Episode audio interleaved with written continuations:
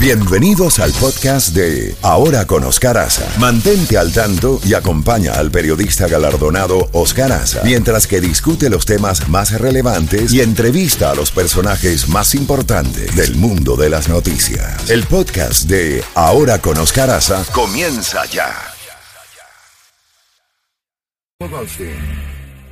Mi querido Jacobo, espero que haya pasado un buen fin de semana. Cuéntenos, ¿cómo viene esa bandeja hoy lunes 23 de mayo? Bueno, pasé un buen fin de semana porque una de mis nietas se graduó de high school. ¡Qué maravilla! Eh, Dreyfus, en la Academia Dreyfus en West Palm Beach, que es una muy conocida en el mundo del arte y de las comunicaciones.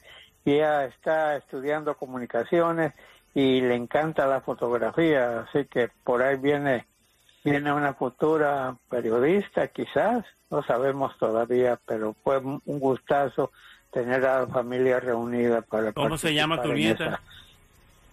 ¿Qué dices? ¿Cómo se llama tu nieta? Mi nieta se llama Natalia Hope. Natalia, póngale los aplausos a Natalia Caferro. Natalie, todo el mundo le dice Natalie. Eh, está Ovation, ahí está, para tu nieta, Jacob. Ahí está.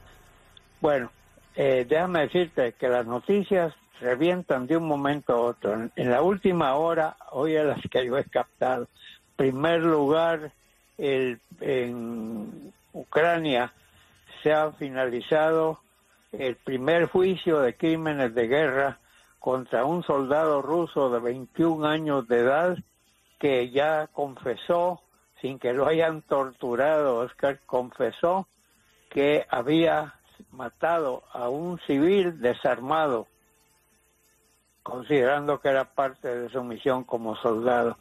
Se le llevó a cabo un juicio con todos los detalles y se le encontró culpable y se le ha sentenciado a cadena perpetua. Es de la primera, es el primer crimen de guerra en esta invasión de Rusia a Ucrania. En segundo lugar, el presidente Biden acaba de tener una rueda de prensa donde dijo públicamente al presidente de China, Xi Jinping, que si él invade Taiwán, Estados Unidos va a contestar militarmente. Así que ahí tenemos otra noticia de primera plana se la está diciendo adelantada. Vamos a ver, no creo que China la haya recibido con mucho gusto. Por otra parte, la reunión de Davos, Oscar, que se ha convertido en una meca para las grandes figuras políticas, económicas, estadísticas, medicinales, salubridad, eh, escritores, periodistas, toda una serie de personas se reúnen en Davos, en Suiza, para ver qué pueden hacer para mejorar o empeorar al mundo, según la interpretación de muchos. Bueno, ahí nuevamente aparece el presidente de Ucrania, Volodymyr Zelensky, a través de la vía virtual, en un elocuente discurso en el cual le pide al mundo entero que aplique más sanciones contra Rusia, porque es la única forma que van a llegar a una negociación, porque el mismo Zelensky, Oscar, ya está diciendo que esto va a terminar en una negociación diplomática y él dice que él no le quiere ceder a Rusia ningún terreno que haya adquirido en esta invasión, lo cual significa que él cree que con que las cosas sigan como están con Rusia, que tiene ya posesión de la península eh, de Corea y también que tiene eh, la posesión de la base naval de Sebastopol y dos estados donde hay muchos ciudadanos de tendencia Rusia que se creen independizados. Yo creo que eso seguiría en el mismo tapete, pero que nada más que haya conquistado Rusia en estos momentos que eso sea admitido como una conquista de guerra. Así que veremos qué pasa con eso. Por supuesto, Oscar, la gasolina, usted lo sabe mejor que nadie. Ahí está, subiendo y subiendo. Tenemos también eh, la inflación de los, todos los productos. Yo hago mi visita semanal a, al mismo supermercado y compro casi siempre lo mismo, así que puedo comparar precios y te digo que cada vez que voy es poquito más, 5% más, 10% más. Esto no se detiene.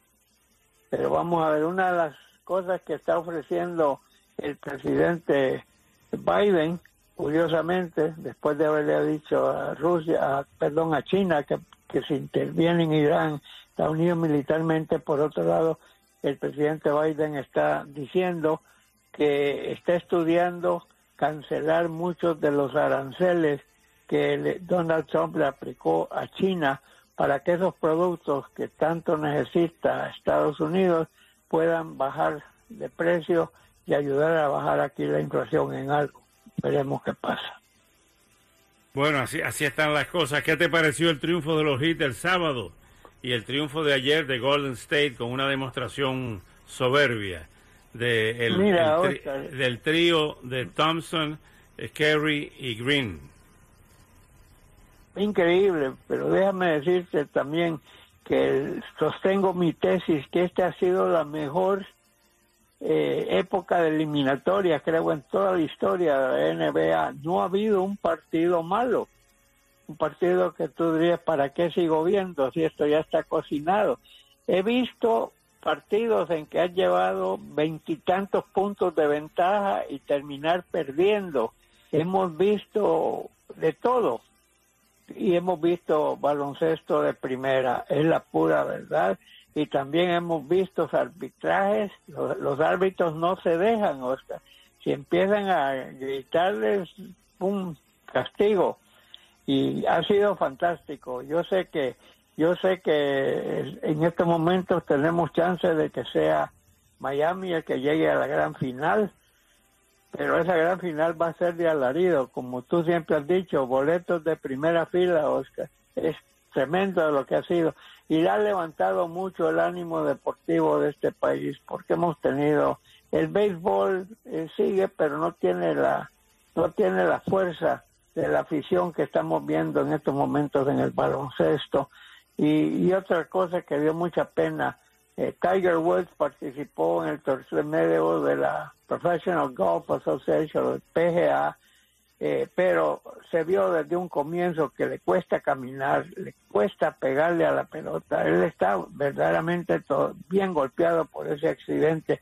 Eh, logró clasificar para pasar a la segunda ronda, pero ya en el día final no pudo ni jugar, se retiró porque no, no podía, el dolor que tenía cada vez que le pegaba la pelota era enorme. Y él, él sí es un ícono, un ícono de un deporte al que él ayudó eh, y que ha sido y va a ser siempre considerado uno de los mejores tenistas de todos los tiempos. Pero... Golfista, tú dices. Ese, ese accidente lo dejó... Uno de los mejores golfistas definitivamente. Y, es una persona que todo el mundo quiere, él, él, se da a querer, no es una persona activa, una persona de... Y mientras tanto, otras noticias, Oscar, eh, ahí está Caferro, el rey de los deportes, ahí tenemos el, el Atlético eh, Español, de, ganó la, la Copa eh, de España, o sea, no la Copa de España, ganó la primera división, se coronó campeón. También el Milan pasó lo mismo en, en Italia y estamos preparándonos para la Copa Mundo porque estamos ya a fines de mayo y la Copa Mundo va a ser en, fines de noviembre y, diciembre. Así que ya vamos a tener Copa Mundo de fútbol, soccer. Así. Y Oscar, una última pregunta. ¿Cómo va lo de, lo de eh, ahora que le aceptaron eh, ya un estadio para el equipo de fútbol soccer de Miami? ¿Cómo va eso? Bueno, bien, ya, ya fue aprobado, ya empieza la construcción. Yo me imagino que ya en un par de años el complejo, que no es solamente el estadio, un hotel cinco estrellas, una cantidad de restaurantes, un área verdaderamente impresionante. Una, mini, una mini ciudad deportiva. Exacto y, comercial. ¿Y dónde queda prácticamente? Cerquita del aeropuerto, entre la 37 y Lejeune, una calle que tú conoces mucho, Lejeune. Oh, seguro, eso está bastante céntrico. Sí, muy céntrico, sí señor. O sea, no tienen que ir al monte, como dicen en mi tierra. Bueno, qué No. bien. Yo yo siempre he creído que eso para Miami va a ser una cosa tremenda. Bueno, Así que- Jacobo, cuídese el mapa genético y mañana le seguimos. Así es, señor, y veremos qué pasa. Las elecciones de mañana, Oscar, son tremendas. Las elecciones de Georgia